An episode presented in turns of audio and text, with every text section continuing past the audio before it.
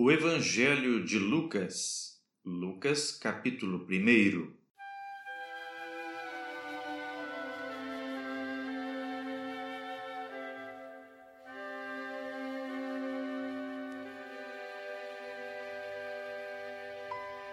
A paz do Senhor, irmãos nós vamos orar pedindo a Deus que nos dê um coração preparado para ler e ouvir a voz do Senhor através da Sua palavra. Clamamos pelo sangue de Jesus, Senhor, e pedimos que, pela Tua palavra, o Senhor possa falar profundamente ao nosso coração. Tira da nossa mente do nosso coração toda preocupação com as coisas lá de fora agora. Permite, Senhor, que possamos compreender a Tua voz. Clamamos assim pelo sangue em nome de Jesus. Amém. Sugiro aos irmãos que acompanhem a leitura na sua Bíblia enquanto escutam o áudio. E é bom ter lápis ou caneta na mão para marcar aquele versículo pelo qual Deus falar com você de maneira mais profunda ou tiver alguma dúvida, para depois você buscar o entendimento. Vamos ler Lucas capítulo 1.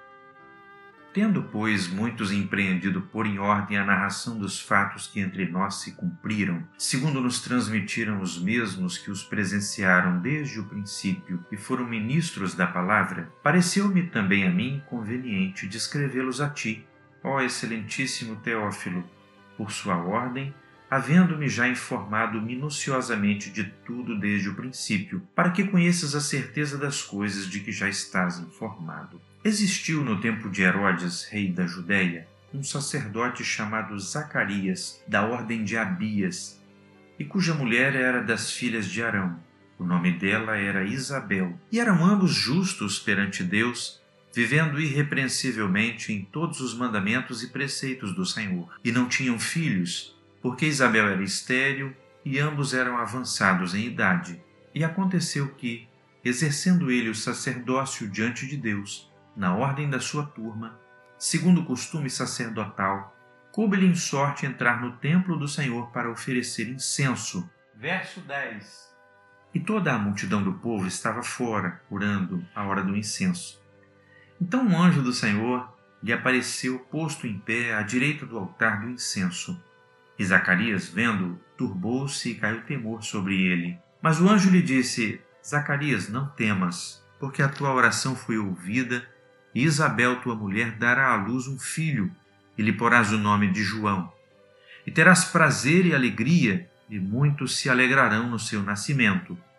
Porque será grande diante do Senhor e não beberá vinho, nem bebida forte, e será cheio do Espírito Santo, já desde o ventre de sua mãe. E converterá muitos dos filhos de Israel ao Senhor seu Deus. E irá diante dele no espírito e virtude de Elias, para converter o coração dos pais aos filhos e os rebeldes à prudência dos santos, com o fim de preparar ao Senhor um povo bem disposto. Disse então Zacarias ao anjo: Como saberei isso? Pois eu já sou velho e minha mulher avançada em idade. E respondendo o anjo, disse-lhe: Eu sou Gabriel, que assisto diante de Deus, e fui enviado a falar-te e dar-te estas alegres novas. Verso 20 Todavia ficarás mudo e não poderás falar até o dia em que estas coisas aconteçam, porquanto não creste nas minhas palavras que a seu tempo se hão de cumprir.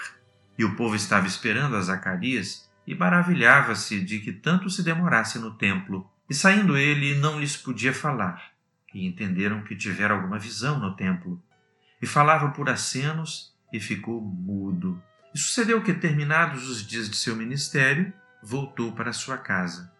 E depois daqueles dias, Isabel, sua mulher, concebeu, e por cinco meses se ocultou, dizendo: Assim me fez o Senhor nos dias em que atentou em mim, para destruir o meu opróbrio entre os homens. E, no sexto mês, foi o anjo Gabriel enviado por Deus a uma cidade da Galiléia chamada Nazaré, a uma virgem desposada com um varão cujo nome era José, da casa de Davi, e o nome da virgem era Maria. E Entrando o anjo onde ela estava, disse: Salve, agraciada, o Senhor é contigo. Bendita és tu entre as mulheres. E, vendo ela, turbou-se muito com aquelas palavras e considerava que saudação seria esta. Verso 30. Disse-lhe então o anjo: Maria, não temas, porque achaste graça diante de Deus. E eis que em teu ventre conceberás e darás à luz um filho, e por-lhe-ás o nome de Jesus. Este será grande e será chamado Filho do Altíssimo, e o Senhor Deus lhe dará o trono de Davi, seu pai, e reinará eternamente na casa de Jacó, e o seu reino não terá fim. E disse Maria ao anjo: Como se fará isso, visto que não conheço varão? E respondendo o anjo, disse-lhe: Descerá sobre ti o Espírito Santo, e a virtude do Altíssimo te cobrirá com a sua sombra.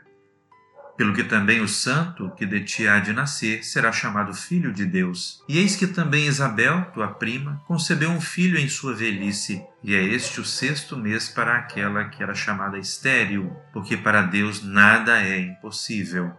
Disse então Maria: Eis aqui a serva do Senhor, cumpra-se em mim segundo a tua palavra e o anjo ausentou-se dela.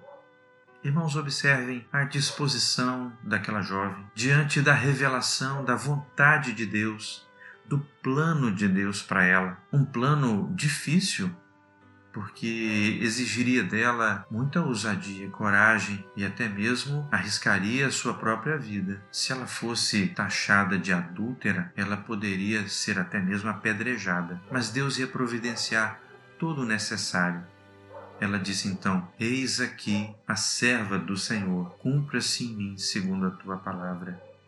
Que maravilha quando, depois de descobrir o projeto de Deus para a sua vida, você pode dizer: Eis aqui o servo de Deus, eis aqui a serva do Senhor, para que a palavra de Deus se cumpra em mim. Vamos prosseguir? Verso 39 agora. E naqueles dias, levantando-se Maria, foi apressada às montanhas, a uma cidade de Judá verso 40. E entrou em casa de Zacarias e saudou a Isabel. E aconteceu que, ao ouvir Isabel a saudação de Maria, a criancinha saltou no seu ventre, e Isabel foi cheia do Espírito Santo. E exclamou com grande voz e disse: Bendita és tu entre as mulheres, e é bendito o fruto do teu ventre. E de onde me provém isso a mim, que venha visitar minha mãe do meu Senhor?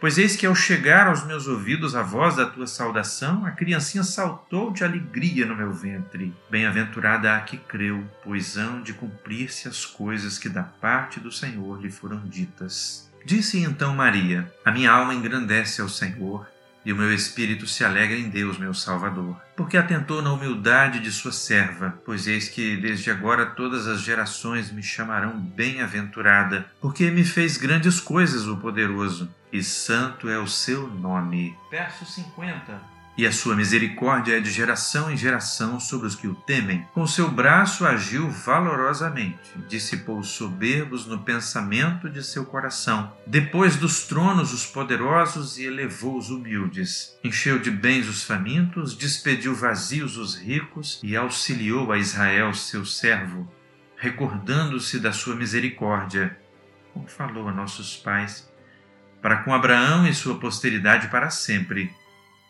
e Maria ficou com ela quase três meses e depois voltou para sua casa. E completou-se para Isabel o tempo de dar à luz, e teve um filho. E os seus vizinhos e parentes ouviram que tinha Deus usado para com ela de grande misericórdia, e alegraram-se com ela. E aconteceu que, ao oitavo dia, vieram circuncidar o menino e lhe chamavam Zacarias, o nome de seu pai. Verso 60. E, respondendo sua mãe, disse: Não, porém será chamado João. E disseram-lhe: Ninguém é na tua parentela que se chame por este nome? E perguntaram por acenos ao pai como queria que lhe chamassem. E, pedindo ele uma tabuinha de escrever, escreveu, dizendo: O seu nome é João. Todos se maravilharam. E logo a boca se lhe abriu e a língua se lhe soltou, e falava, louvando a Deus. E veio temor sobre todos os seus vizinhos em todas as montanhas da Judéia foram divulgadas todas essas coisas, e todos os que as ouviam as conservavam em seu coração, dizendo: Quem será, pois, este menino? E a mão do Senhor estava com ele. Observem que linda história a de Zacarias, que enquanto não creu, não houve louvor na sua boca. O louvor que agrada a Deus parte do coração cheio de fé de confiança na Sua palavra. Vamos prosseguir, verso 67. E Zacarias, seu pai, foi cheio do Espírito Santo e profetizou, dizendo: Bendito o Senhor, Deus de Israel, porque visitou e remiu o seu povo e nos levantou uma salvação poderosa na casa de Davi, seu servo. Verso 70.